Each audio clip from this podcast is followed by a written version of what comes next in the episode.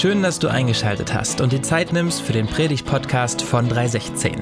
Wir träumen davon, dass unsere Stadt, aber auch dein Leben immer schöner wird.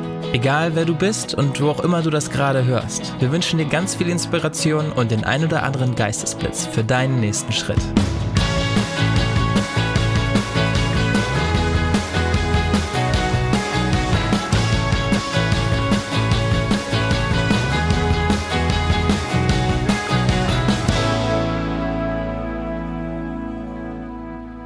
Möchte die Lesung äh, für heute vorlesen. Äh, die Lesung kommt von Johannes 5, äh, Vers 1 bis Vers 15. Danach ging Jesus zu einem der jüdischen Feste nach Jerusalem hinauf. Innerhalb der Stadtmauern, in der Nähe des Schaf Schaftores, befindet sich ein Teich mit fünf Säulenhallen, der auf Hebräisch Bethesda genannt wird. Scharen von kranken Menschen, Blinde, Gelähmte oder Verkrüppelte legen in den Hallen. Einer der Männer, die dort legen, war seit 38 Jahren krank. Als Jesus ihn sah und erfuhr, wie lange er schon krank war, fragte er ihn, willst du gesund werden? Herr, ich kann nicht, sagte der Kranke, denn ich habe niemanden, der mich in den Teich trägt, wenn sich das Wasser bewegt. Während ich noch versuche hinzugelangen, steigt immer schon ein anderer vor mich hinein. Jesus sagt zu ihm, steh auf, nimm deine Matte und geh. Im selben Augenblick war der Mann geheilt. Er rollte die Matte zusammen und begann umherzugehen. Doch dies geschah an einem Sabbat. Und das wollten die führenden Männer des jüdischen Volkes nicht dulden. Sie sagten zu dem Mann, der geheilt worden war, du darfst am Sabbat nicht arbeiten. Es ist gegen das Gesetz, diese Matte äh, herumzutragen. Er entgegnete, der Mann, der mich geheilt hat, sagte zu mir, nimm deine Matte und geht. Wer ist dieser Mann, der das zu dir gesagt hat? fragten sie. Der geheilte Mann wusste es aber nicht.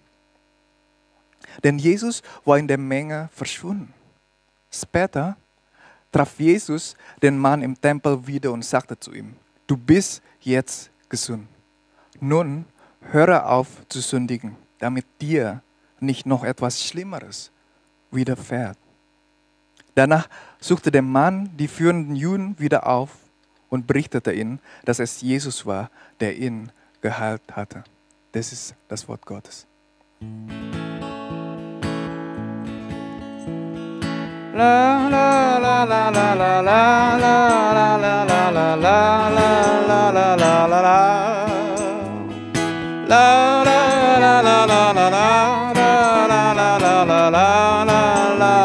la la Wunder gibt es immer wieder, heute und auch morgen können sie geschehen. Wunder gibt es immer wieder, wenn sie dir begegnen, musst du sie auch sehen.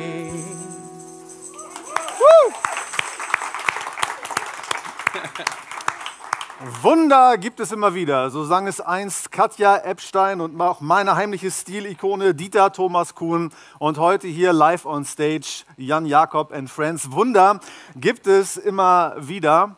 Und ich persönlich, ich stehe gar nicht so auf Schlager, aber ich persönlich stehe total auf Wunder. Und ich frage mich, ja, wenn doch Katja Epstein, äh, Dieter Thomas Kuhn und Konsorten, ja, wenn sie das hier besingen, Wunder gibt es immer wieder, ja, dann mag das sein, dass es immer wieder Wunder gibt, aber ich frage mich, warum erleben wir eigentlich so selten ja, diese Wunder? Und warum, ja, so geht dann mein Gedankenkarussell weiter, warum passieren anderenorts so viel mehr Dinge? Warum tut Gott scheinbar anderenorts so viel häufiger und so viel mehr Wunder als bei uns? Also ich zumindest lese Berichte aus Afrika, Südamerika und Asien und ich will nicht sagen, dass die Wunder dort an der Tagesordnung stehen, aber so selten, wie sie bei uns stattfinden, so ist es da eben auch nicht.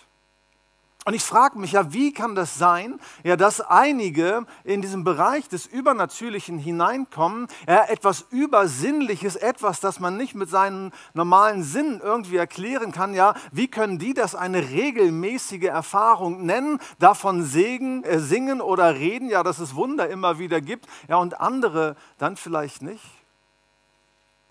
Ja, uns hat das veranlasst, jetzt nach Pfingsten, wo die Christenheit das Kommen des Heiligen Geistes äh, gefeiert hat, in dieser Serie über genau diese Frage, über diese Fragestellung nachdenken zu wollen und was es bedeutet, natürlich, übernatürlich unterwegs zu sein. Und die Idee dieser Predigtserie ist, ja, dass es für uns als Nachfolger von Jesus äh, vielleicht irgendwie wieder ganz natürlich, ganz selbstverständlich werden kann oder werden könnte, in dem Bereich des Übernatürlichen zu leben.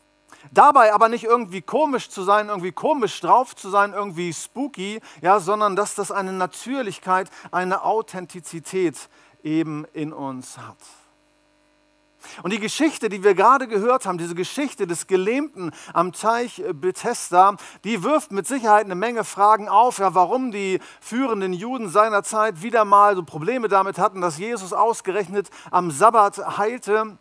Aber ich möchte heute Nachmittag unseren Fokus einfach mal darauf richten, dass das, ja, was hier passierte, absolut übernatürlich gewesen ist und die Bibel in absolut natürlicher Art und Weise über dieses übernatürliche Ereignis und über die übernatürlichen Phänomene redet.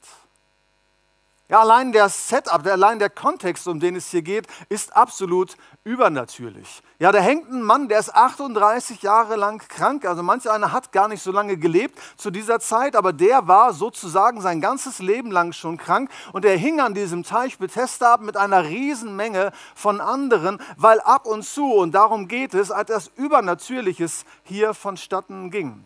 Es heißt ja, von Zeit zu Zeit kam ein Engel des Herrn herab und es bewegte sich das Wasser. Und wenn dieser Moment geschehen war und man schnell genug war und sich in die Fluten stürzte, ja, dann machte man diese übernatürliche Erfahrung, dass man selber geheilt war. Und kein Wunder, dass so viele Leute an diesem Teich Bethesda rumlungerten, weil natürlich genug Leute krank waren und genug Leute genau dieses übernatürliche Phänomen ihr eigen nennen wollten und geheilt werden wollten. Und als ob das nicht schon übernatürlich, als ob das nicht schon übersinnlich genug wäre, toppt Jesus diese Geschichte, ja, weil er den Kranken, diesen Gelähmten, ja, auf eine andere Art und Weise heilt. Ja, nicht mit so viel Shishi, ja, nicht so spektakulär, sondern relativ natürlich, aber ganz anders, als der Gelähmte das erwartet hätte. Er erwartete auf den Moment, wo er eines Tages schnell genug sein würde, Freunde um sich herum hatte, die dann, wenn dieser Moment gekommen war, dass der Engel das äh, Wasser bewegte, sie ihn in die Fluten werfen würden. Aber er hätte im Leben nicht damit gerechnet, dass Jesus in seine Situation kommt und ihm sagt, steh auf, nimm deine Matte und geh umher. Und das zu einem Zeitpunkt war, wo dieser Gelähmte, so sagt es der Text, eigentlich keinen blassen Schimmer davon hatte, wer dieser Jesus eigentlich wirklich war. Und man kann eine Menge über diesen Text sagen, eine Menge nachdenken, anstellen und überlegen und was das äh, denn alles bedeuten und bedeuten könnte und wieso das eben an dem Sabbat passierte. Aber für mich ist dieser Text ja die absolute Einladung in das Übernatürliche, in das Übersinnliche, in das ja, was man so nicht erklären kann. Ja, die Bibel versucht gar nicht zu erklären, ja, warum dieses Phänomen äh, dort gewesen ist, also der Engel, der da ins Wasser kommt. Für mich eine gute Erklärung dafür, dass man heutzutage auch nicht alles erklären muss, was irgendwie nicht erklärbar ist aber vor allem ja, dass Jesus, der Jesus, mit dem wir es zu tun haben, den Jesus, den wir hier in diesem Gottesdienst feiern, ja noch weit darüber hinaus eben tun kann. Und so glaube ich ja, Jesus auch wirklich übernatürlich unter uns wirken möchte. Ja, dass das etwas ganz Natürliches, etwas ganz Selbstverständliches ist, ja, dass Jesus in unserer Mitte oder in unserem Leben, in unserem Unterwegssein mit ihm übernatürlich eingreifen möchte und das gar nicht so outstanding ist, gar nicht so etwas Besonderes ist, sondern es für einen übernatürlichen Gott natürlich ganz natürlich ist, wenn er übernatürlich, ja, auf natürlichste Art und Weise in unser Leben eingreift. Und wenn Jesus ein Problem damit hatte, ja, dass dieser Gelähmte ja, diese Heilung wollte, dieses übernatürliche Erlebnis haben wollte, wenn Jesus ein Problem damit gehabt hätte, dass der die ganze Zeit am Teich Bethesda rumhängt, ja, dann wäre Jesus mit ihm wahrscheinlich etwas anders umgegangen. Und er hat ihm gesagt, hey, du brauchst es doch gar nicht mit diesen ganzen Schwärmern, mit diesen Freaks, mit diesen UFO-Gläubigen äh, hier. Also äh, sieh doch mal das Wunder in deinem Leben. Ja, du bist seit 38 Jahren krank und du bist nicht tot. Ja, eigentlich ist das doch das Wunder. Ja, oder er ihn beschwichtigen will, hey, jetzt bist du so lang krank, denkst du nicht, es ist an der Zeit, dieses, dieses Kranksein einfach zu akzeptieren als einen Teil äh, deines, deines Lebens? Oder eben sagt, ja doof, wenn man keine Freunde hat, ja, die einem helfen würden, schnell genug äh, in das Wasser zu kommen und du kriegst ein Teaching von mir, äh, wie man Freunde ähm, gewinnt. All das tut Jesus ähm, eben nicht. Ja, er macht ihm nicht Beine, er versucht ihn nicht schneller zu machen, ja, dass er als allererstes das nächste Mal äh, beim Wasser ist, ja, sondern er heilt ihn. Jesus schimpft nicht, sondern Jesus heilt. Ganz natürlich greift Jesus übernatürlich in sein Leben ein. Und ich glaube, dass Jesus ja unseren Horizont erweitern möchte, ja, was diese Dinge angeht. Und dass dieses Übernatürliche, dieses übersinnliche Dinge, ja, die wir nicht so einfach erklären können, ja, vielleicht nicht Tag um Tag und Stunde um Stunde in unserem Leben passieren soll oder muss, aber dass es etwas natürlicher ist, von diesen übernatürlichen Dingen in unserem Leben auch reden zu können, weil wir eben diese Dinge ähm, erfahren. Und ich glaube, viele von uns haben in der Tat ja schon Erfahrungen gemacht, ja, die, die irgendwie übernatürlich sind. Also die unter uns oder draußen am Bildschirm, ja, die von sich sagen, ja, ich bin schon über kurz oder lang ja, mit diesem Jesus unterwegs, haben, so hoffe ich es zumindest, ja, Punkte in ihrem Leben gehabt, ja, wo sie die Gegenwart oder die Liebe Gottes auf fast übernatürliche Art und Weise in ihrem Leben gespürt haben. Wo sie gebetet haben und das Unmögliche, ja, das Unfassbare auf einmal geschah. Wo man ganz deutlich, vielleicht nicht akustisch wahrnehmbar, aber auch so, wie man es vielleicht nicht einfach so erklären könnte, ja, die Stimme Gottes, die Führung Gottes erlebt haben. Wofür jemanden gebetet wurde, der krank war und nach dem Gebet er auf einmal geheilt war. Und ich glaube, wir alle sind mit diesen Erfahrungen vielleicht oder teilweise zumindest äh, vertraut. Aber ich glaube, dass Jesus noch eine Schippe drauflegen möchte. Ja, so wie er das bei dem Gelähmten getan hat. Also auch nicht jeden Tag, aber der erlebte ja tatsächlich Übernatürliches, ja, wenn dieser Engel da runterkam und das Wasser bewegte und sich jemand in die Fluten stürzte und der dann als geheilt aus dem Wasser stieg. Aber indem Jesus hier in sein Leben eingreift, so natürlich, übernatürlich, er möchte er vielleicht auch unseren Erfahrungshorizont etwas weiten. Ja, wenn wir festgelegt sind auf ein bestimmtes Schema, wenn wir auf ein bestimmtes Vorgehen Gottes äh, festgelegt wären, eine bestimmte Erwartung haben, ja, dann möchte Jesus unsere Grenzen, unsere mentalen Grenzen vielleicht auch erweitern und sagen, du, ich habe noch viel mehr drauf, ja, als das, was du dir vorstellen kannst. Ja, und wenn du denkst, ja, ein Engel, der herabkommt, ins Wasser kommt, das wäre ein starkes Stück, ja, dann warte mal, was ich tun kann. Und es muss nicht dramatisch sein. Ja, ohne Shishi war das ja hier bei Jesus, aber es war kraftvoll und es war nachdrücklich. Und ich glaube tatsächlich, ja, dass Gott ja viel mehr tun kann und viel mehr tun will, als wir uns das äh, vorstellen können. Ich habe euch einen Bibelvers mitgebracht aus Epheser 3, Vers 20. Da schreibt der Apostel Paulus, dem aber, der über alles hinaus zu tun vermag, über die Maßen mehr, als wir erbitten oder erdenken, gemäß der Kraft, die in uns wirkt. Ja, mitten im Satz dann aufgehört, aber den Punkt, den ich machen möchte, ist eben genau dieser. Ja, dem, der über die Maßen mehr hinaus zu tun vermag, ja, als wir erdenken oder erbitten könnten. Also egal, was wir uns ausmalen, woran wir denken oder egal, wie kühn unser Gebet auch ist, ja, die Bibel sagt an dieser Stelle, ja, Gott kann über die Maßen mehr tun. Und das ist der Gott, der ganz natürlich, übernatürlich wirken möchte. Er tat es bei dem Gelähmten und ich glaube, er möchte es auch bei uns tun.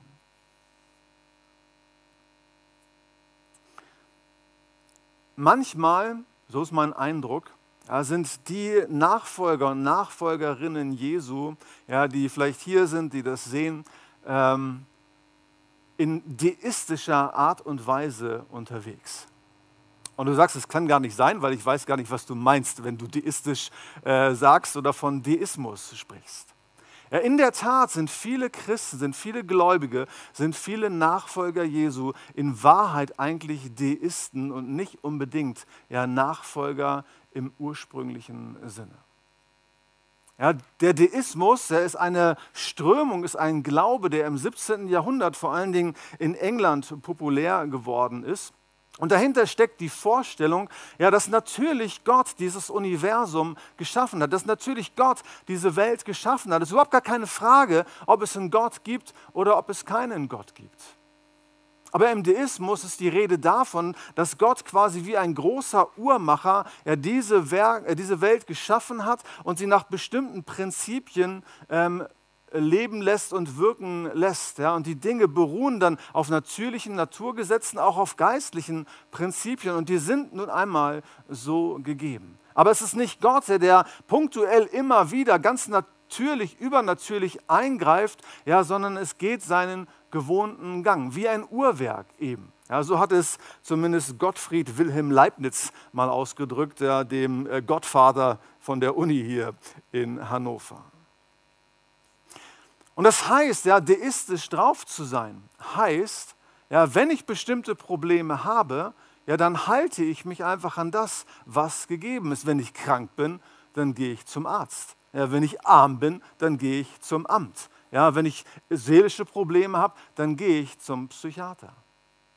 Und da ist überhaupt nichts dran verkehrt. Also versteht mich nicht falsch. Es ist gut zum Arzt zu gehen, es ist gut zum Amt zu gehen, es ist gut zum Psychiater zu gehen, es ist gut, sich jede erdenkliche Hilfe zu holen. Ja, aber wenn wir meinen, hey, wenn Gott irgendetwas in meinem Leben tun muss oder tun möchte und ich dann auf die ganz natürlichen Dinge zurückgreife, ja, weil Gott das nun einmal so gemacht hat und ich gar nicht mehr damit rechne, dass Gott übernatürlich, übersinnlich, unerklärbar in mein Leben eingreife, dann bin ich mehr ein Deist als ein Nachfolger von Jesus. Und diese Art von Denken steckt vielen von uns, vielleicht nicht von uns, aber von den anderen, die wir kennen, ja, steckt ihnen doch in den Knochen. Und egal, ob man schon lange mit Jesus unterwegs ist oder nicht, ja, irgendwie ja, werden wir dessen, äh, werden wir das irgendwie nicht los. So hat es C.S. Lewis einmal bezeichnet. Er bezeichnet das als Naturalismus und er sagte, wir alle haben Naturalismus in den Knochen und selbst eine Bekehrung bewirkt nicht auf einmal, dass diese Infektion aus unserem System verschwindet. Das heißt, die Gefahr ist da, ja, dass wir vielleicht auf diese Art und Weise denken. Aber, und das möchte Jesus uns sagen heute Nachmittag, ja, Gott möchte Wunder unter uns tun. Er möchte diese übernatürlichen Dinge auch in unserem Leben tun. Er möchte weit über unseren Erfahrungshorizont hinaus in unser Leben eingreifen. Und manchmal ist es ja leider so, ja, dass weil uns genau diese Ebene fehlt, weil das nicht unser täglich Brot ist, weil es diese Wunder scheinbar doch nicht so oft äh, gibt, ja, erklären wir Dinge zu Wundern, die zwar wunderschön sind, aber die per Definition nicht unbedingt Wunder sind. Ja, da wird gesagt, wenn ein Kind dich anlächelt, ja, das ist ein Wunder. Es ist wunderschön, wenn dich ein Kind anlächelt. Also in meinem Fall vier Kinder, falls es dich mal anlächelt. Das ist wirklich ähm, ein Wunder. Aber das ist nicht ein Wunder im eigentlichen Sinne. Ja, die Prüfung, die wegen Krankheit ausfällt, das mag sehr nützlich gewesen sein für dich, aber es ist nicht dieses Wunder. Ja, die Selbstheilungskraft des Körpers, sie ist faszinierend und sie ist von Gott, keine Frage. Aber es ist nicht Wunder im engeren Sinne. Oder die grüne Welle, die dir trotz Verschlafens dabei geholfen hat, pünktlich zur Klausur, pünktlich zur Arbeit zu kommen. Ja, schön für dich, aber es ist nicht die Art von Wunder, um die es hier geht, um die auch Jesus äh, hier beschreibt.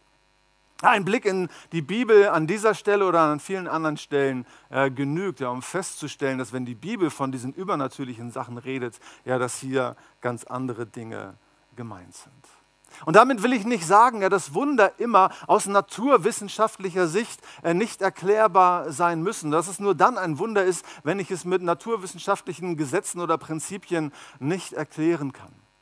Ja, die Fußballfans unter uns wissen von dem Wunder in Bern, ja, was seinerzeit passiert. Und das war nicht aus naturwissenschaftlicher Sicht ähm, ein Wunder, aber es war ein Wunder, dass sich das so zugetragen hat. Wenn in einer Familie seit Generationen Streit und Verbitterung herrscht und es auf dramatische Art und Weise zu einer Versöhnung kommt, dann entbehrt das nicht jeglicher naturwissenschaftlicher Grundlage. Aber es ist dennoch ein Wunder, dass es dann endlich passiert ist. Und diese Art von Dingen möchte Jesus auch in unserem Leben tun, weit über dem, was wir uns so vorstellen können.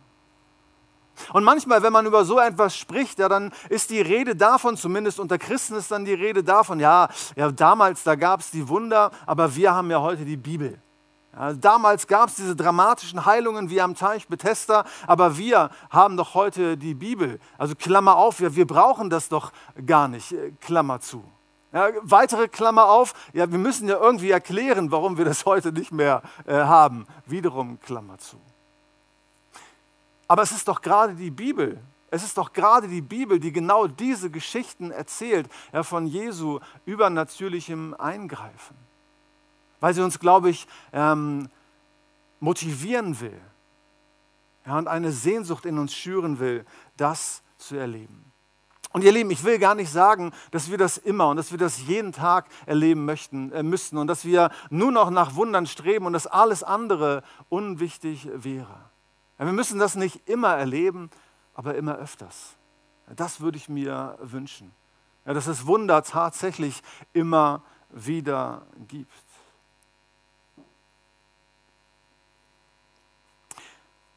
Als Jesus zu dem Gelähmten kommt, als er ihn dann heilt, dann einleitend dieser, dieser Szenerie. Ja, da hatte der Gelähmte einen durchaus triftigen und gründlichen und plausiblen Erklärungsversuch dafür, warum er immer noch äh, krank war und nicht geheilt war. Und er sagte, ich bin gelähmt, ich kann nicht laufen, ich habe keine Freunde. Ja, und deswegen jedes Mal, wenn dieser Engel kommt, dann sind andere eben schneller. Er hatte einen triftigen Grund, und einen absolut plausiblen Erklärungsversuch dafür, warum er das so nicht erlebt hat. Und ich glaube, gerade in dem Blick auf den Text, ja, den wir gehört haben, ja, dass wir manchmal auch ja, die ein oder andere Erklärung dafür haben, ja, warum wir diese Art von Wundern, warum wir dieses Übernatürliche so nicht mehr erleben. Und wir erklären das anders. Christen ja, erklären das ja, vielleicht mit dem Thema Sünde und dem Sündenproblem. Und es wird gesagt, hey, wer mehr von Gott will, ja, wer mehr von diesem Übersinnlichen, von diesem Übernatürlichen, von diesem Wunderbaren erfahren möchte, der muss heiliger sein. Und dann gibt es so Schriftstellen wie im Buch Josua, im Buch des Alten Testamentes, und da heißt es, heiligt euch, denn der Herr möchte Wunder unter euch tun und in verkürzter Art und Weise völlig aus dem Kontext gerissen wird dann gesagt, ja, wenn du in dieser Ebene, auf dieser Ebene, in dieser Dimension Gott erleben möchtest, ja, dann musst du heiliger sein. Aber es ist nicht unsere Heiligkeit entscheidend für das Übernatürliche, ja, sondern etwas ganz anderes. Ja, nicht unsere Heiligkeit ist entscheidend für das übernatürliche Erleben Gottes. Und ich glaube, wir sind viel zu schnell ja, bei diesem Sündenproblem. Und scheinbar spielt uns hier der Vers 14 aus unserem Text auch äh, total, also nicht uns, sondern diesem Denken äh, in die Karten, wo Jesus dann sagte, nachdem er ihn geheilt hatte, du bist jetzt gesund, nun höre auf zu sündigen, damit dir nicht noch etwas Schlimmeres widerfährt. Und dann stellen wir manchmal in unserem Kopf ganz schnell diesen Zusammenhang dar. Ja, also dieses Erleben von Gottes übernatürlicher Kraft hat irgendwie mit meiner Heiligkeit, mit meinem Lifestyle, mit den Sünden und den Fehlern und den Macken in meinem Leben zu tun. Aber, so will ich mal fragen, ja, Jesus heilt ihn doch zu einem viel früheren Zeitpunkt. Er heilt ihn doch erst und sagt ihm dann, ja, jetzt hör auf zu sündigen, damit dir nicht etwas Schlimmeres widerfahre.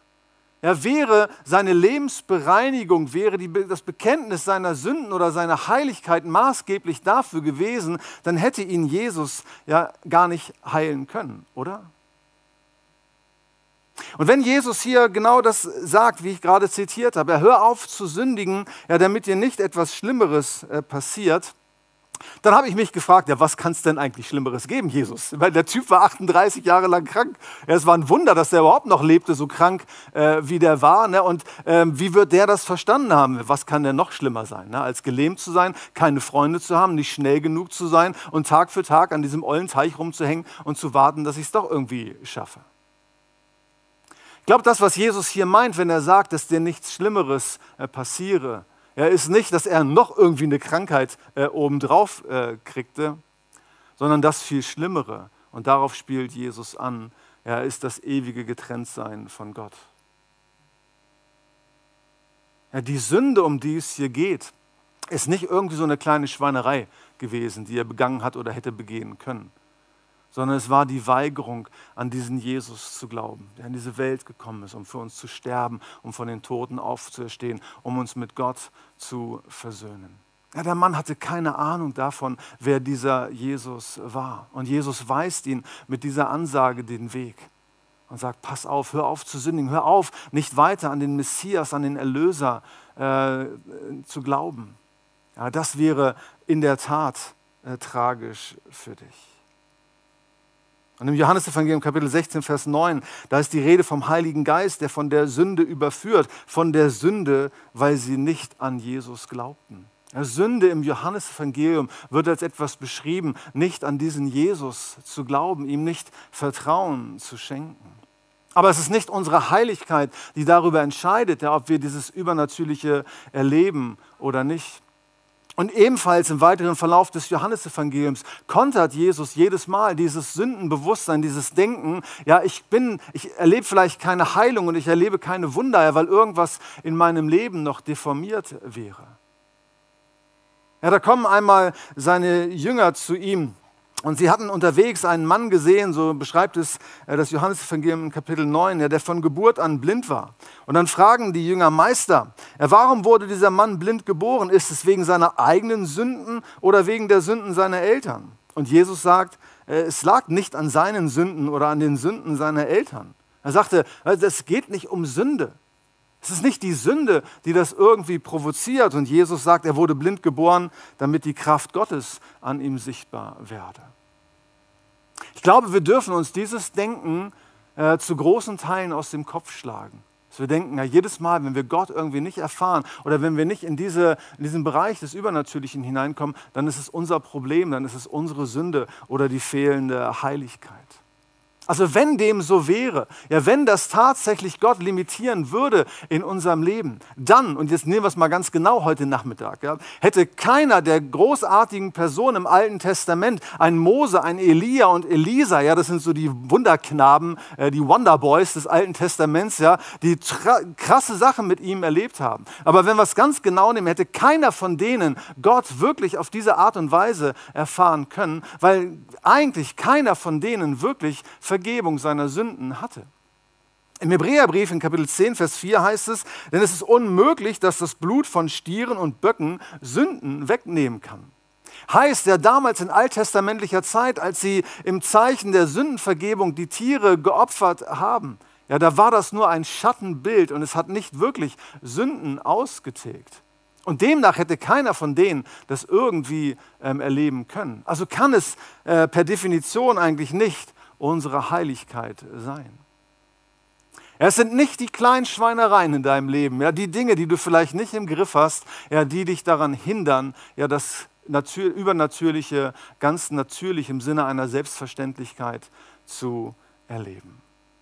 Die Grundlage all dessen, was man übersinnlich, übernatürlich, auf wunderbare Art und Weise erfahren kann, ist Gottes Gnade.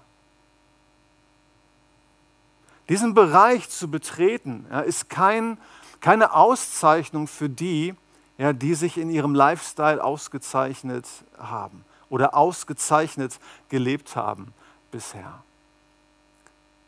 Weißt du, was der Teich, also was Bethesda, dieses hebräische Wort übersetzt bedeutet? Haus der Gnade. Haus der Gnade.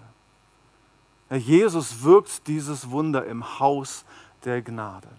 Und er begnadigt ja, diesen Menschen, indem er übernatürlich in sein Leben eingreift.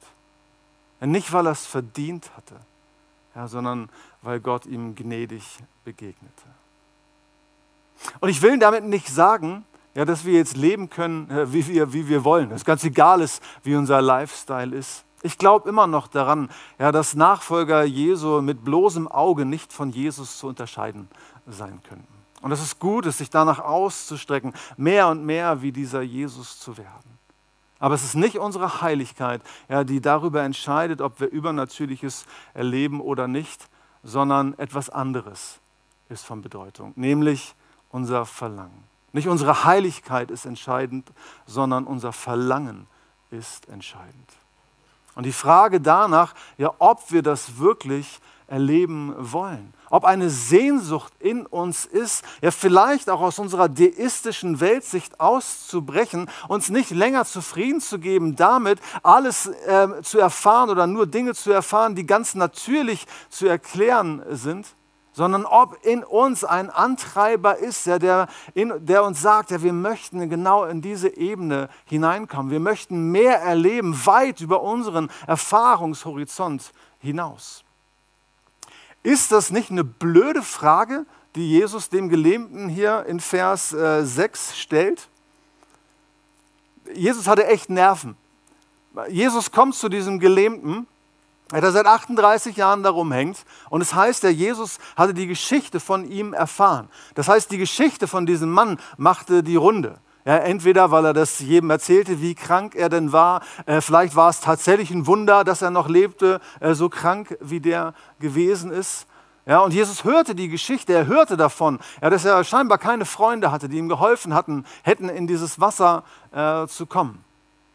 Und wenn Jesus eins und eins zusammengezählt hätte, dann wäre doch völlig klar gewesen, dass der da nicht aus Jux und Dollerei an diesem Teich Bethesda rumhängt, sondern dass er ein tief, eine tiefere Absicht damit verfolgte. Zum Beispiel, ja, indem er geheilt werden wollte, oder?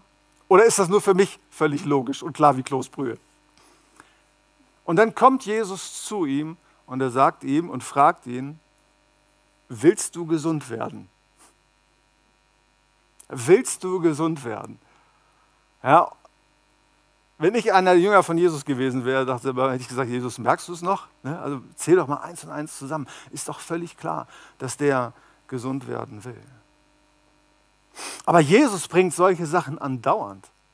Er fragt Leute ständig, ja, was willst eigentlich du?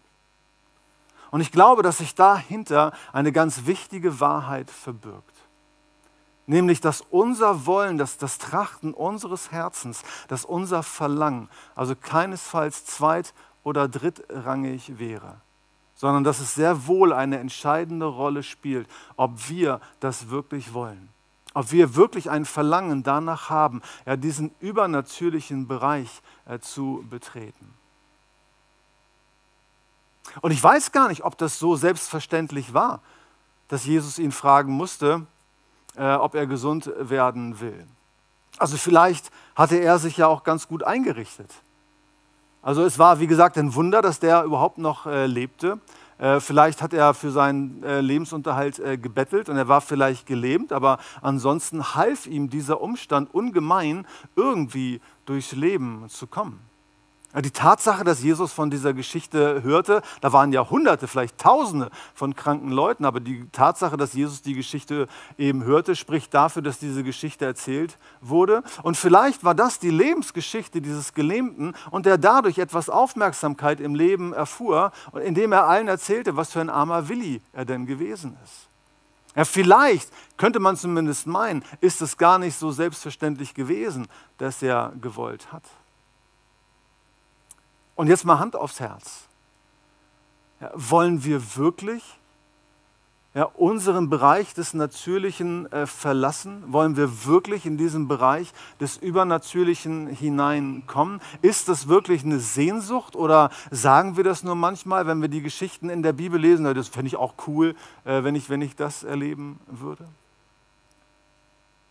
Ja, willst du diesen Bereich betreten? Glaube, dass Jesus dich das heute fragt. Ja, willst du ganz natürlich, übernatürlich leben? Der Gelähmte schien es tatsächlich ernst zu meinen. Ja, und dann ja, tut Jesus etwas.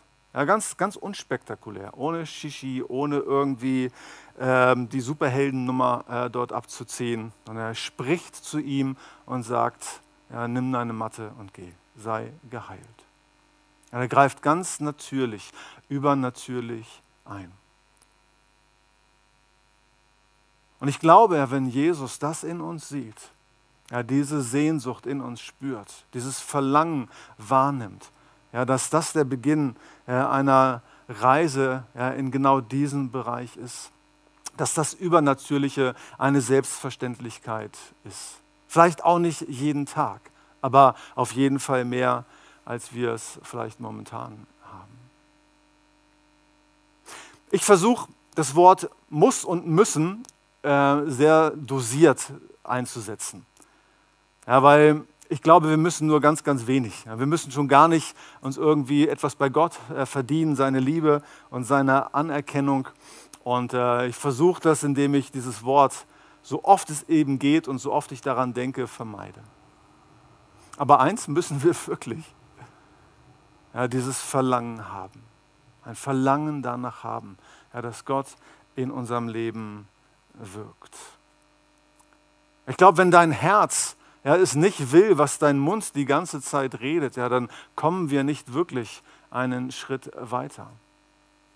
Weil Jesus sich die Mühe gemacht hat, damals den Gelähmten zu fragen, willst du? Und auch uns immer wieder diese Mühe vielleicht bereit zu sagen, hey, willst du das wirklich? Willst du das wirklich? Ja, dann mach dich darauf gefasst, ja, dass dein Leben eine andere Wendung nimmt. Das Leben des Gelähmten war nie wieder äh, das gleiche. Und wenn du natürlich, übernatürlich draufkommen willst, ja, dann wird sich auch dein Leben verändern. Unser Verlangen ist entscheidend. Jesus hat gesagt in Matthäus 21, Vers 22, und alles, was immer ihr im Gebet glaubend begehrt, werdet ihr empfangen. Jesus selbst sagt das. Was immer ihr im Gebet glaubend begehrt, das werdet ihr empfangen. Ja, er sagt nicht, worüber ihr betet. Oder wenn ihr betet, ja, dann werdet ihr das empfangen. Sondern Jesus, er bindet hier die Kraft des Gebets zusammen mit der Kraft unseres Verlangens und gibt dem die Verheißung, was immer ihr im Gebet glaubend begehrt, wonach es euch verlangt. Ja, das werdet ihr empfangen. In 1. Korinther 12 bis 14 ja, spricht der Apostel Paulus äh, unter anderem ja, über die übernatürlichen Gaben und Geschenke, die Gott äh, den Nachfolgern von Jesus gibt. Ja, die Gabe, Wunder zu tun, die Gabe, Kranke zu heilen, die Gabe, Botschaften von Gott zu empfangen. Und im Zusammenhang ja, mit, dieser, mit dieser Lehre er spricht er an mindestens drei Stellen ja, von unserem Eifer. Ja, und er hat den Korinthern damals gesagt, hey, wenn ihr das haben möchtet, ja, wenn ihr in diesen Bereich hineinfinden möchtet, ja, dann eifert darum. Habt dieses Verlangen, habt diese Sehnsucht in euch. Und könnte es nicht sein, dass wir das im Laufe der Tage und Wochen und Monate und Jahre, die wir mit Jesus vielleicht schon unterwegs sind, dass wir es verlernt haben, darum zu eifern? Und dass wir uns einfach zufrieden geben ja, mit dieser Uhr, mit diesem Uhrwerk, was Gott in unserem Leben so aufgezogen hat. Und dass wir sagen, ja, ist jetzt nicht so gekommen, okay. Könnte es sein, dass wir verlernt haben, um etwas zu eifern. Sagen Gott, wir wollen genau das, ja, wir wollen genau in, in diesen äh, Bereich hineinkommen. Unsere Stadt Hannover hat einen Sohn, ja, den Altkanzler Schröder. Ja? Ähm, manch einer denkt vielleicht noch an ihn, hat seine Zeit äh, noch, noch erlebt, ich auf jeden Fall. Und Gerhard Schröder hat uns Hannoveranern eigentlich vorgemacht, was es bedeutet, ein Verlangen nach etwas zu haben und welche Kraft ja in diesem Verlangen steckt.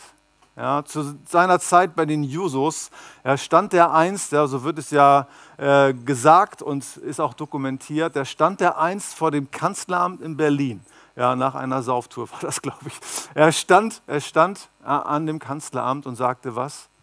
Hier will ich rein. Hier will ich rein. Und ich glaube ja, damit wir auch in diesen Bereich des Übernatürlichen hineinkommen, ja, ist grundlegend ja unser Eifer und ist unser Verlangen, dass wir sagen, hier will ich wirklich rein. Ich will nicht nur darüber lesen, ich will nicht nur die Geschichten in der Bibel lesen oder im Gottesdienst über diese Geschichten hören, sondern ich will in diesen Bereich hinein. Und solange die schöne Gottesdienste hier im Gig auf Gut oder online reichen und so ein bisschen Bibel-Kung-Fu, ja, wo du ab und zu in die Bibel guckst, mit Leuten diskutierst, ja, was könnte das bedeuten, ja, könnte es sein, ja, dass du nicht unbedingt viel mehr erleben wirst. Ja, weil Jesus auch heute noch fragt, was willst du? Willst du, willst du das wirklich? Weil unser Verlangen wirklich entscheidend ist.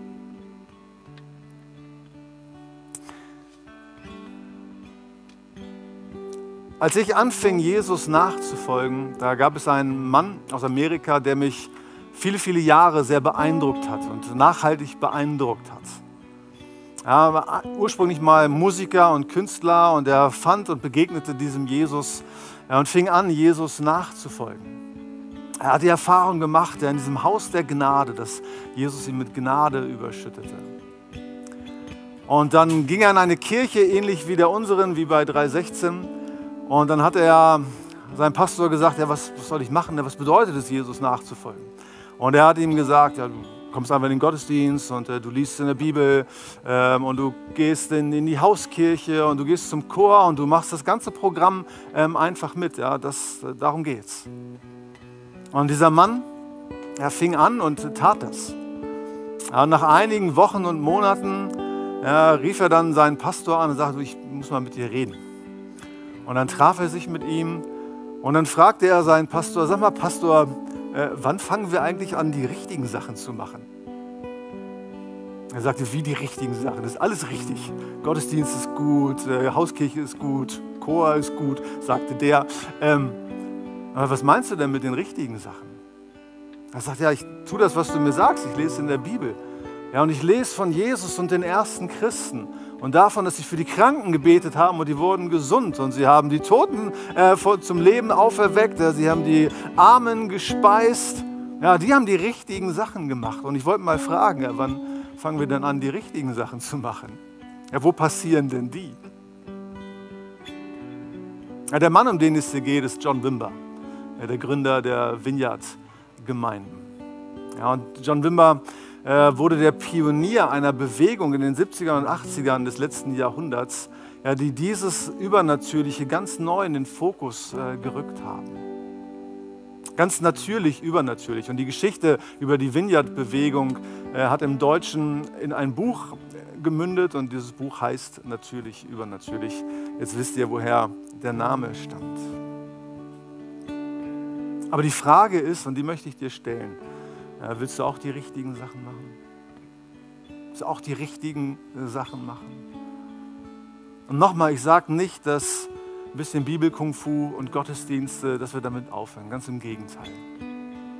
Aber dass wir darüber hinaus auch das Verlangen haben, ja, in diesen Bereich hineinzukommen. Und vielleicht kann genau das dein nächster Schritt sein. Dass du sagst, ja, hier will ich rein. Ja, ich will in diesen Bereich hinein. Ich glaube nicht, dass es ein Patentrezept gibt, aber was wir lernen von den Gelähmten, was Jesus uns sagen möchte, ist, dass unser Verlangen entscheidend ist. Und das könnte dein nächster Schritt sein. Es kann ein nächster Schritt sein, dass du sagst, ich möchte das, ich möchte hier rein, ja, egal was passiert. Und auch wenn ich das nicht jeden Tag erlebe, aber ich will nicht nur im Natürlichen verhaftet sein, sondern das Übernatürliche, das soll eine Selbstverständlichkeit für mich werden. Ich möchte mit uns beten. Jesus, ich möchte dich bitten, Herr, dass du ganz neu in uns, in unserer Mitte, in unserem Leben ähm, wirkst. Herr, dass wir natürlich, übernatürlich werden, dass das eine Selbstverständlichkeit, Gott, für uns wird. Herr, ohne dass wir vermessen werden, ohne dass wir wundersüchtig werden oder uns ums, um die Sensation geht, möchte ich dich bitten, Herr, dass du dein Werk in unseren Herzen tust. Herr, und dass dieses Verlangen in uns zur Geburt kommt. Herr, dass wir dich so erleben, Herr, und dass du weit über unseren Erfahrungshorizont und dessen, was vertraut ist für uns und scheint, in unser Leben eingreifst. Amen.